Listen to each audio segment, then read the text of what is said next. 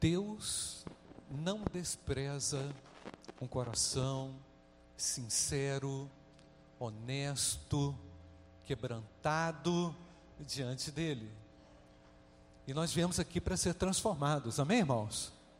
Para oferecer culto a Deus e sermos também por Ele trabalhados. Deus precisa encontrar espaço aí no seu coração para uma verdadeira adoração. E como nós acabamos de cantar aqui, Senhor, me dá um coração igual ao teu. Né? Quantas vezes durante a semana você se pega, não é, num flagrante na sua própria alma, não é, ah, pensando ou tentando fazer algo que seja contrário à vontade de Deus, né, irmãos? Então nós precisamos realmente de oração.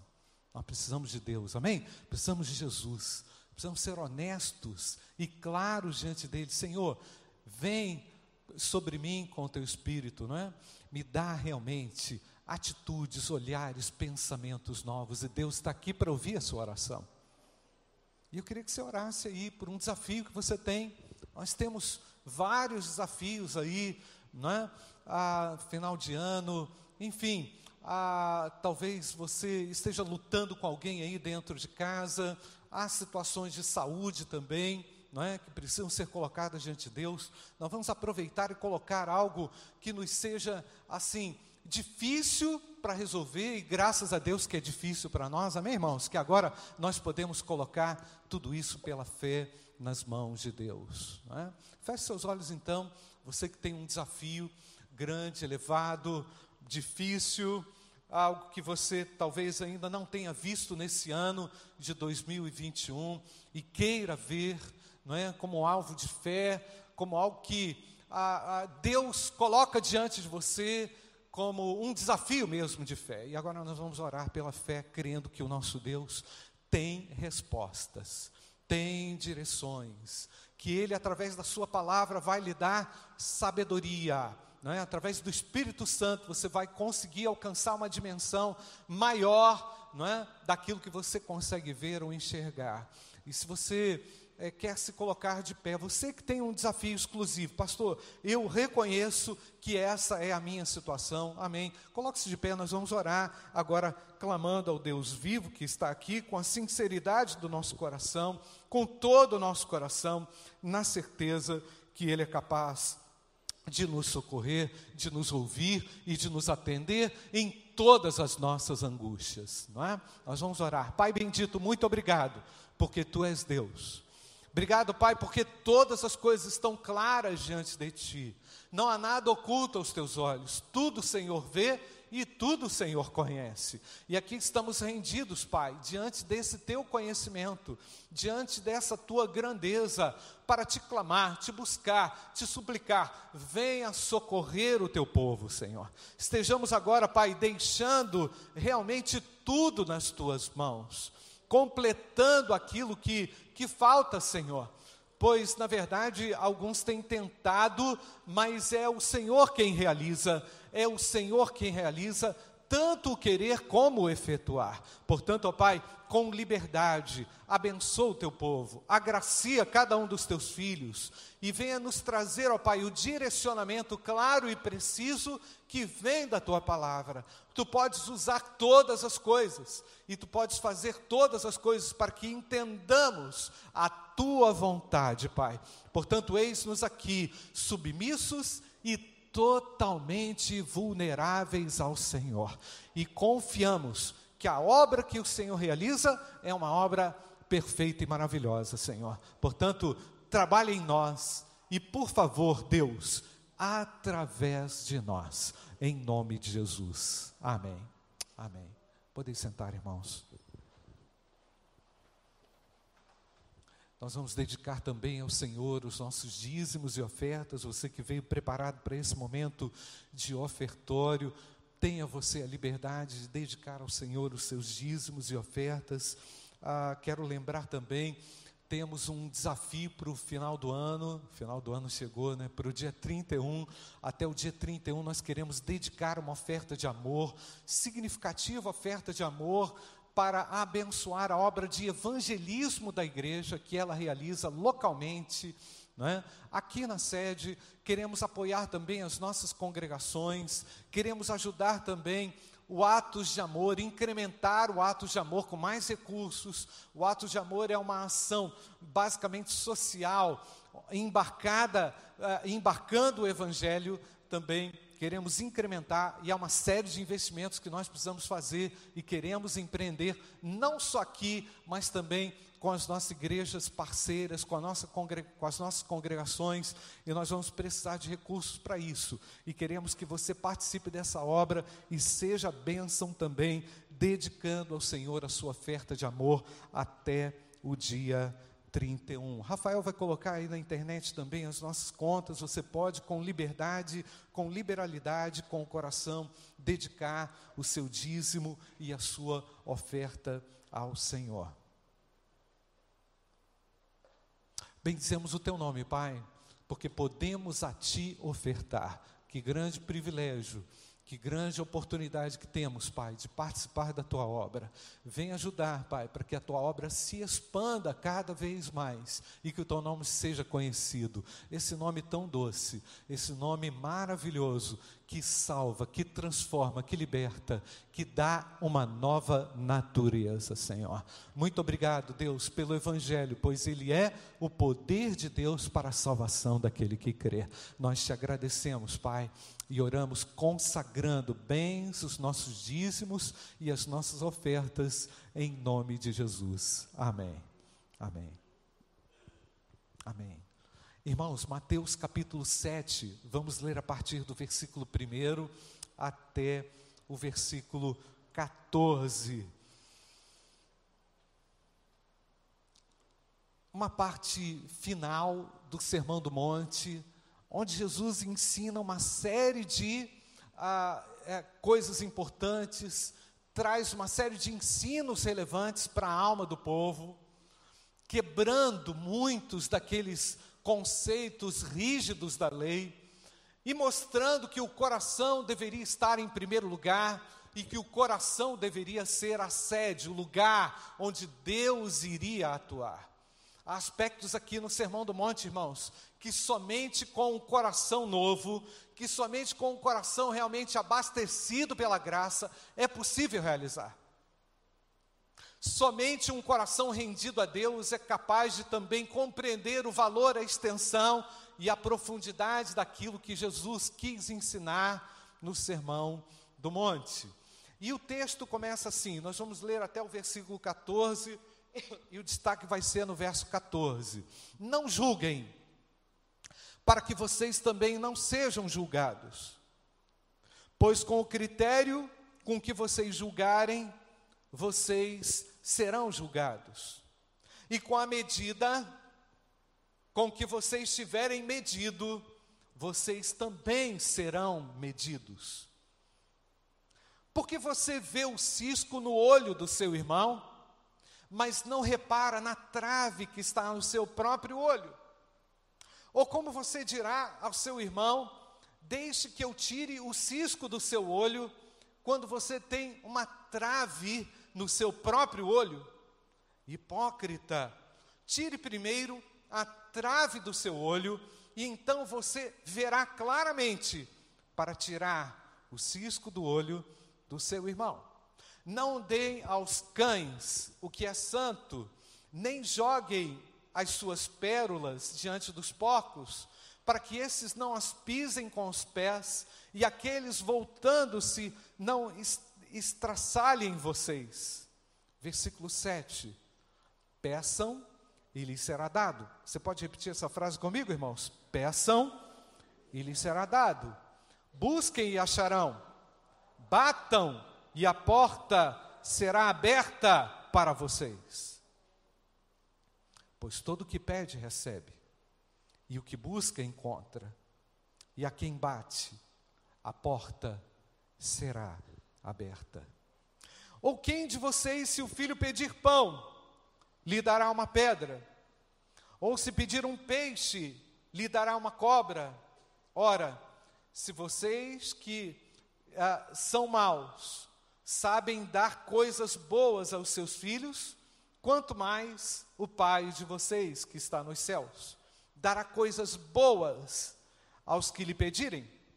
Portanto, tudo que vocês querem que os outros façam a vocês, façam também vocês a eles, porque esta é a lei e os profetas.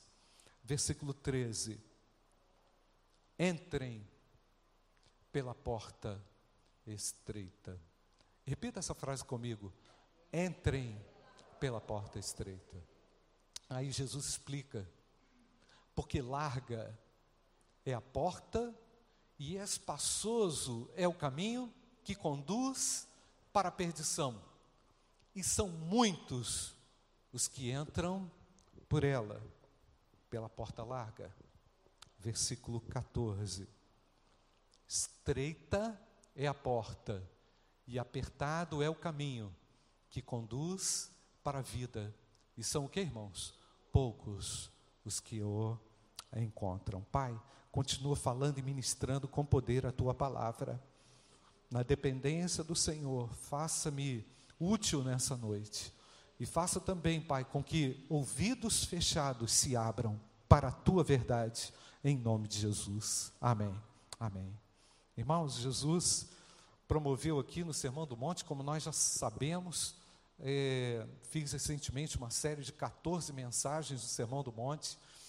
Como nós sabemos, Jesus reunido ali, aquela multidão, percebendo aquela multidão, aproveita uma oportunidade para ensiná-los, para trazer um ensino do céu que seria relevante para os seus seguidores e especialmente também para os seus discípulos. Nesse sermão, Jesus explicou o que é ser bem-aventurado mais do que feliz. Ah, Jesus disse que as atitudes, uma atitude piedosa, uma atitude de quebrantamento, uma atitude favorável a Deus, favoreceria tremendamente o, o, o indivíduo com tal bem-aventurança, com tal alegria. E de fato, irmãos, quando percebemos que as nossas ações são realizadas em Deus e aquilo que fazemos, fazemos em Deus, por Deus, para Deus e em nome de Deus, uma profunda alegria invade o nosso coração. Amém ou não, irmãos? É verdade. Porque você não teria feito aquilo de outra forma. Somente pela única forma e pela única maneira e pela única via que é a via da graça e o caminho que Deus realmente abre para os seus filhos. Portanto, Jesus, através do Sermão do Monte, ensina que é possível viver de uma maneira diferente. Jesus aqui trata também das preocupações da vida corriqueiras, como essas preocupações nos podem tirar o foco, inverter prioridade, buscarmos coisas ao invés do próprio Deus. Ele ensina no Sermão do Monte que o reino de Deus deve estar em primeiro lugar na nossa vida. Ele ensina também que nós não podemos ser juízes, não é? Avaliadores, como se nós pudéssemos olhar o outro de uma uh, de um pedestal, não é? Com uma atitude de superioridade, uh, colocando os outros numa condição de inferioridade. Jesus também nos ensina aqui no Sermão do Monte que é possível identificar falsos profetas como? Através da coerência, através da vida deles. Portanto, Jesus apresenta também uma, uma, uma radiografia daqueles que são genuínos profetas e falsos profetas. E nessa última sessão, Jesus fala a respeito de um alicerce seguro para a vida, a, o alicerce no qual todos nós construiríamos, construiríamos e temos construído a nossa casa, amém, irmãos? Que é Cristo a rocha, Ele é a nossa fundação. E nesse momento, irmãos, Jesus usa aqui metáforas, a metáfora especificamente relacionado à porta. A palavra porta, ela tem um simbolismo na Bíblia muito interessante, irmãos, porque é a, a porta é, apresenta uma perspectiva ah, psicológica, emocional, espiritual, em algumas, de algumas formas, em alguns, em alguns formatos também literal. Jesus explica que a porta, que é Ele mesmo, precisa ser conhecida por parte dos seus seguidores. E por que, que Jesus falou tanto a respeito da porta? E ele faz um convite aqui, especialmente nessa sessão final. É importante a gente compreender, irmãos, que não só uma casa naquela ocasião era guardado por uma porta, mas também as cidades eram cercadas por portas. Nós sabemos disso. Haviam portas em Jerusalém e somente, exclusivamente através delas, as pessoas teriam acesso à cidade. Cada qual na sua categoria, cada qual com a sua história também. E Jesus, sabendo dessa realidade, Jesus também conhecendo o pensamento dos seus ouvintes, que eles conheciam e sabiam perfeitamente a respeito dessas entradas da cidade, Jesus agora vai falar exclusivamente de duas portas. Nós sabemos, queridos, como o texto do Apocalipse nos diz a respeito de portas, eu quero relembrar isso a você como ah, João consegue enxergar isso de maneira extraordinária em Apocalipse capítulo 21, verso 10 até o verso 12. Nos diz o texto: ah, E ele me levou no espírito a uma grande e elevada montanha e me mostrou a cidade santa, Jerusalém, que descia do céu, da parte de Deus, do qual tem a glória de Deus. O seu brilho era semelhante a uma pedra preciosíssima, como pedra de jaspe cristalina. Tinha uma muralha grande e alta, com quantas portas, irmãos? Com doze portões, e junto aos portões, doze anjos. Sobre os portões estavam escritos os nomes, a saber, os nomes das doze tribos dos filhos de Israel. E tudo isso na história dos judeus era muito marcante. Vemos lá no livro de Neemias, por exemplo, ah, são mencionadas essas doze portas, cujos nomes são a porta do gado, a porta do peixe, a porta velha, a porta do vale, a porta do monturo, a porta da fonte, a porta do cárcere, a porta das águas, a porta dos cavalos, a porta oriental, a porta da guarda e a porta de Efraim. Mas e agora? E agora Jesus fecha um pouco mais um cerco, irmãos. Ele diz que a porta é o que, irmãos? Ela é estreita.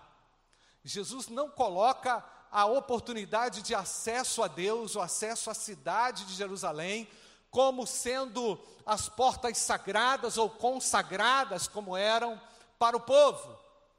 Agora, Jesus coloca duas portas. Eu quero é, exatamente ler com você de novo o verso 13 e o verso 14. Eu queria que você lesse comigo.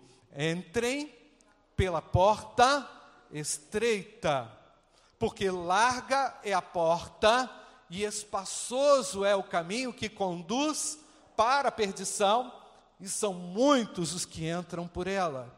E estreita é a porta, e apertado é o caminho que conduz para a vida, e são poucos que o encontram, os que o encontram. Então Jesus aqui delimita, define como agora essas portas podem ser experimentadas. É interessante isso, não é, irmãos? Porque agora Jesus traz um conceito e um ensino totalmente, totalmente novo relacionado à fé, relacionado à conduta do indivíduo, não é? E, e não coloca a, a, a questão a questão aberta, mas ao mesmo tempo oferece a oportunidade para que as pessoas entrem. Na verdade, Jesus convida a todos para que entrem pela porta estreita. Então, a, que porta é essa que Jesus, então, de maneira tão clara e definitiva, aqui coloca? A porta estreita e a porta larga.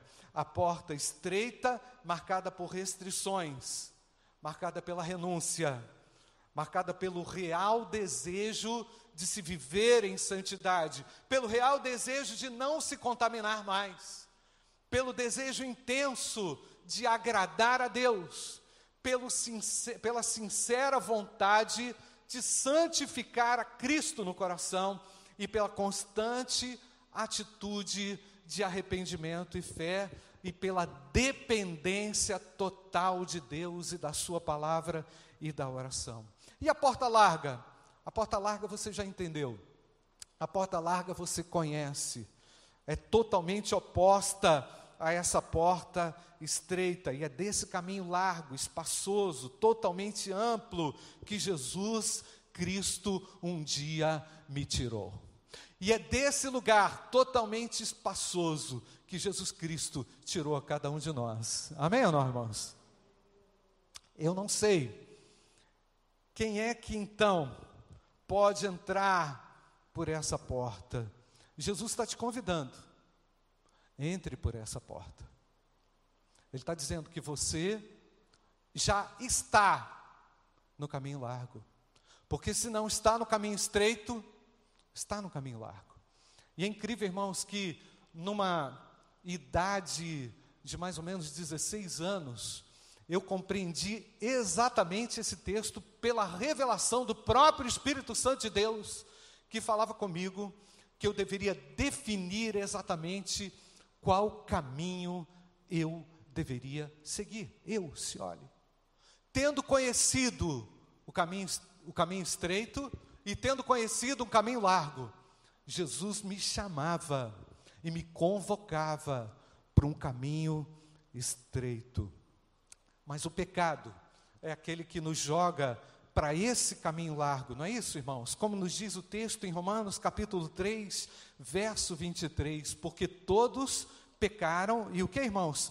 Carecem da glória de Deus. O ser humano perdido tentando se encontrar, vai buscando o caminho, vai tentando encontrar a sorte, encontrar a alegria, encontrar a felicidade, encontrar a paz naquilo que o mundo oferece, naquilo que, se, naquilo que é colocado como proposta de alegria, e nessa tentativa de encontrar-se e de encontrar também sentido e significado para a própria vida, esse homem se perde e se destrói e se autoflagela no caminho largo. Jesus disse no, em João capítulo 8, versículo 34, explicando o que realmente o pecado faz. Em verdade, em verdade lhes digo, você pode ler comigo, gente? Que todo que comete pecado é o que, irmãos? Escravo do pecado.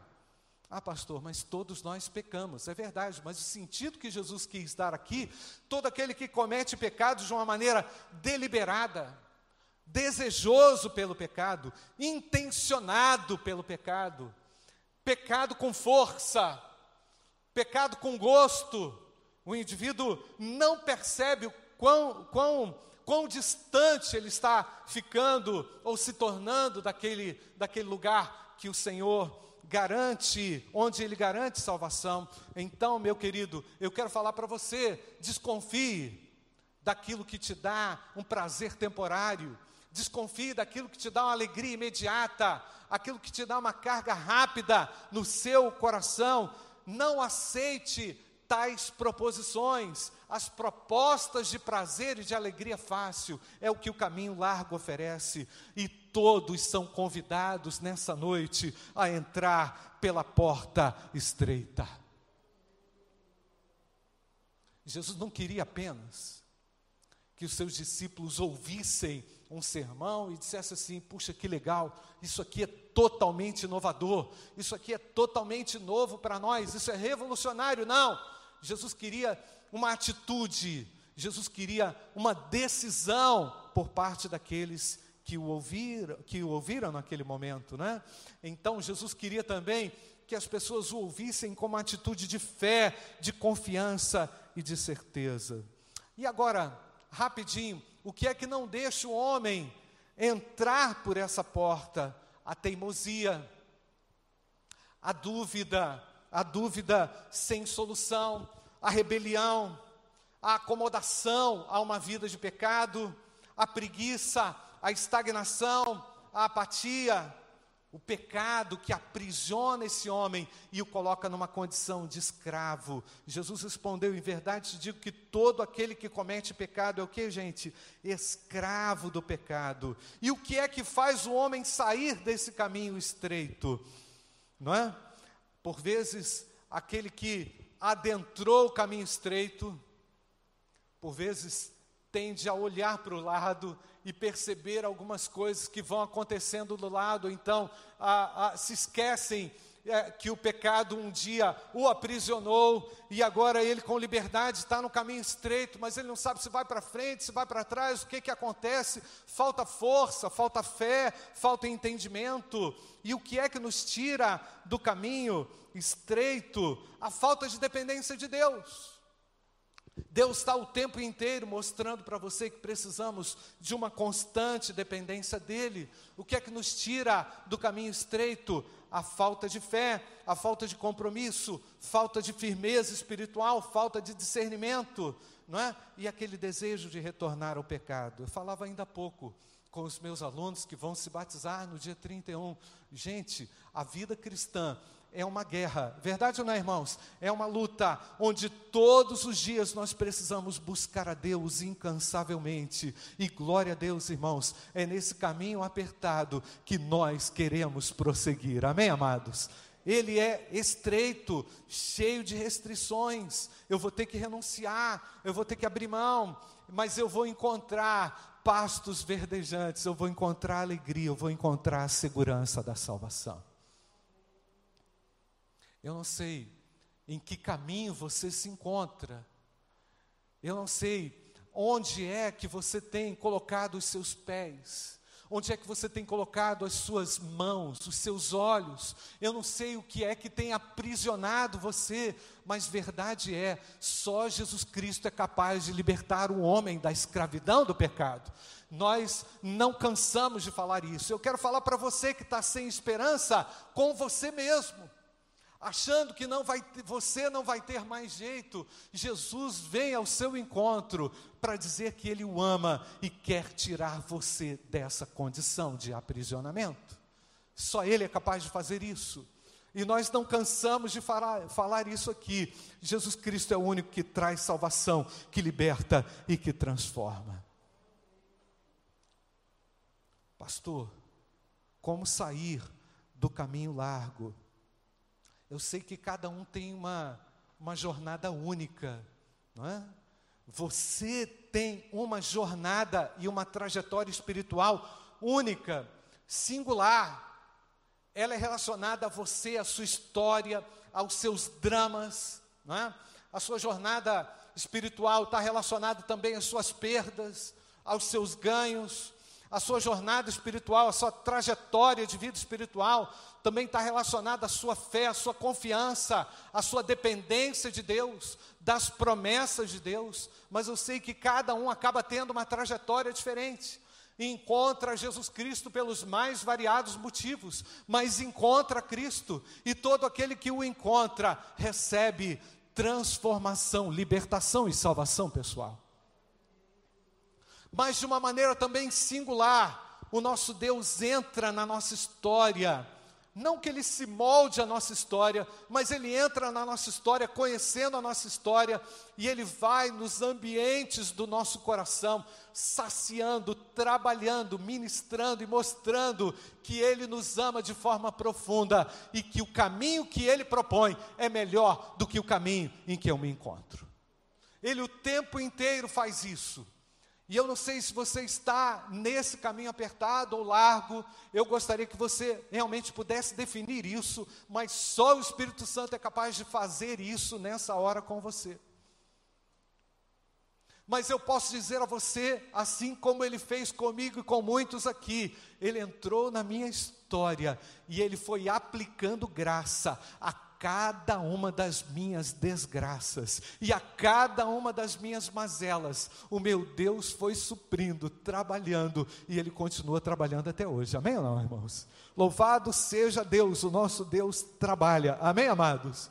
Então, irmãos, aquilo que você, meu querido, aquilo que você diz ser impossível, pelo fato de você se julgar diferente de mim ou de qualquer um, saiba que Deus trabalha de maneira particular em cada um e de forma pessoal com a sua história, na sua história, e Ele quer agir na sua história. Mas só através de Jesus Cristo é que podemos chegar a Deus e somente com Ele chegaremos em segurança ao nosso destino final. João capítulo 3, versículo 18 diz assim: se você conhece, você vai ler ali, nós vamos ler juntos. Quem nele crê não é condenado, mas o que não crê já está condenado. Por quê, irmãos? Porque não crê no nome do unigênito filhos, filho de Deus.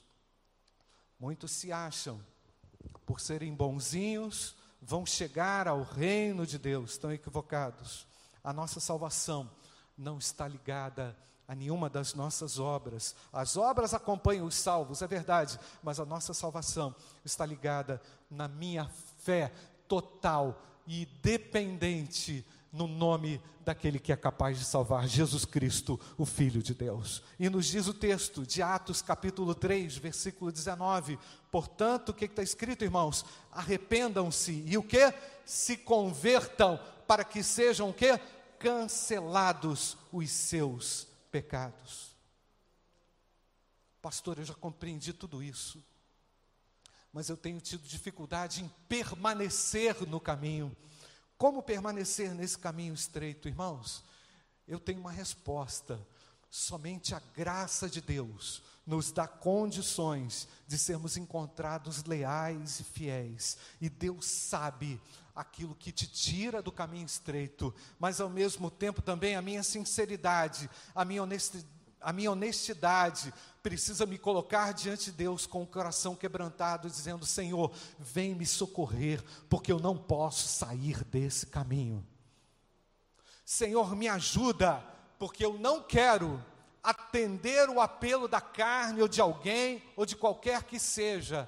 Eu preciso me manter nesse caminho estreito. Mas, meu querido, dependa da graça de Deus, mas faça também a sua parte. Faça também as escolhas que vão garantir que você trilhará nesse caminho até o último dia da sua existência. Irmãos, hoje eu vi um jovem de 10 anos deitado num caixão, estava bem do meu lado O Fernando estava lá comigo. O menino era, era branco igual uma pedra. Uma vida que foi ceifada. E olha, irmãos, uma das coisas que mais ali me emocionou naquele momento, Vaguinho, você que é embaixador do rei. O menino tinha aceitado a Cristo na condição de embaixador do rei. Partiu para os braços do Senhor, aos 10 anos de idade. E eu parei ali para refletir, Senhor, o Senhor interrompeu a vida dele, o levou, o levou, está com Deus, é verdade. Mas quantos vivem e estão vivendo a vida de qualquer jeito, achando que esse dia nunca vai chegar, ou achando que a sua hora, que, o, que a sua vida está garantida, que está tudo certo, uma vida que foi tirada nós não sabemos o dia de amanhã, você não sabe o dia de amanhã. Deus te chama hoje para o caminho estreito. Saia do caminho largo, volte para o caminho estreito. O Senhor vai te ajudar nos seus dilemas, porque, como disse, Ele vai atender a demanda particular do seu coração e vai tirar, sobretudo, você da escravidão do pecado. E conhecereis a verdade, e a verdade vos libertará. Não brinque com fogo. Não brinque com fogo. Isso é muito grave. Isso é muito perigoso. O Senhor nos chama para caminhar com Ele um caminho estreito. Então, Jesus em João capítulo 10, versículo 9, diz lá, enfatizando a questão da porta, né, irmãos? Vamos ler juntos, queridos. Eu sou a porta. Se alguém entrar por mim, será salvo, entrará sairá e achará pastagem. O caminho é estreito, mas ele é cheio de regalias, porque o nosso Deus é gracioso, irmãos. Isso não está dizendo, Jesus não está dizendo que você vai viver sufocado. Jesus está dizendo que você vai viver em liberdade. E que a verdadeira liberdade é garantida àquele que confessa a Jesus Cristo e que o recebe no seu coração. Louvado seja Deus, irmãos. E é maravilhoso, irmãos, a gente perceber isso agora que eu vou falar. A igreja desfruta da segurança da salvação. Irmãos, é incrível isso. Apocalipse capítulo 3, versículo 8. Olha o que, que o Senhor diz para a igreja. Olha o que Deus fala à igreja. Aqueles que já foram salvos, aqueles que já foram regenerados, aqueles que estão agora no caminho apertado conheço as suas obras, as obras que você realiza. Eis que tenho posto diante de você uma porta aberta. Percebe, irmãos? A igreja tem diante dos seus olhos uma porta aberta. Existem portas abertas, amém, amados? Do que, que o Senhor está falando? Ele está falando de porta aberta de emprego, ele está falando de porta aberta para um casamento, ele está falando porta aberta para uma cura, apesar de tudo isso ser muito bom, a qual ninguém pode fechar. O que, que Jesus está falando? Ele está dizendo que entregou à igreja a oportunidade de comunicar a salvação em Jesus Cristo. As portas estão abertas para a igreja. Não há portas fechadas para a missão poderosa da igreja de anunciar o seu nome. E a verdadeira libertação, meu amado, minha amada, é encontrada quando você já, tendo passado pelo caminho estreito, percebe que Deus agora vai abrir portas para que outras pessoas conheçam o reino de Deus e entrem pelo reino de Deus. Amém, igreja? Essa é a nossa alegria, a alegria do salvo, a alegria da igreja, o objetivo da igreja nós estamos calcados numa rocha que é Jesus Cristo, nessa declaração que todos nós fizemos um dia, que Jesus Cristo é o Filho de Deus vivo, aquele que nos transforma e que nos salva e que não vacilará conosco, Ele é leal, Ele é fiel, amém, igreja? Essa promessa tinha que, tem a ver com o privilégio da entrada no reino de Deus, e tem a ver também com o privilégio da comunicação do reino de Deus. Apesar das dificuldades enfrentadas por aquela igreja, daqueles crentes, as portas estavam abertas. Não há portas fechadas para a igreja de Jesus Cristo. Amém, queridos? Então, a carta que João registrou, irmãos, endereçada àquela igreja, o próprio Senhor Jesus diz: Eu conheço as tuas obras, eis que diante de ti pus uma porta aberta que ninguém pode fechar. Para a igreja, então Jesus diz: Eis que diante de ti pus uma porta aberta. Para aqueles que não são igreja, Jesus convida no versículo 13 de Mateus capítulo 7: Entrem pela porta estreita. Feche seus olhos, eu não sei como que você entrou aqui, mas eu sei que o Senhor ama você e não quer você perdido nos seus descaminhos, naquela sua tentativa de encontrar alegria, você se perdeu, naquela sua tentativa de viver a sua liberdade, você saiu do caminho estreito, mas o Senhor te chama nessa noite para você concluir esse ano e começar o 2022 diante do Senhor, na presença de Deus. Quero falar com você que está escravizado pelo pecado, amarrado pelo pecado, sendo injuriado por Satanás, sendo aperreado pelo mal, o Senhor quer livrar a sua alma e só Ele é capaz de fazer isso. Ninguém pode fazer isso por você, mas Jesus Cristo fez isso na cruz por você. E agora você precisa confessar a Jesus e dizer a Jesus: Eu não quero sair desse caminho, meu Deus. Me ajuda, meu Pai. Me ajuda, Senhor. Me socorre. Venha ao meu encontro. Eu já conheço o Evangelho, já ouvi o Evangelho várias vezes, mas por cargas d'água ou por uma série de questões, eu me desviei, eu me afastei, e agora eu quero caminhar perto do Senhor, eu quero estar junto do Senhor, eu quero congregar com a minha igreja, a minha igreja tão imperfeita como eu, mas a minha igreja é uma benção, porque ela é remida, ela é a reunião dos remidos no sangue do Cordeiro de Deus.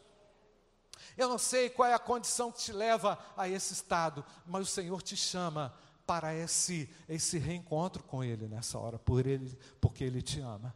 Ele ama você e Ele não desistiu de você. Feche seus olhos, nós vamos ouvir essa canção. Enquanto nós ouvimos essa canção, você faça aí a sua oração. Meu Deus, eu sei que eu vim aqui nessa noite com esse objetivo, com esse propósito, de ouvir a Sua palavra e de tomar uma decisão ao seu lado. E agora eu sei que só o Senhor é capaz de me tirar.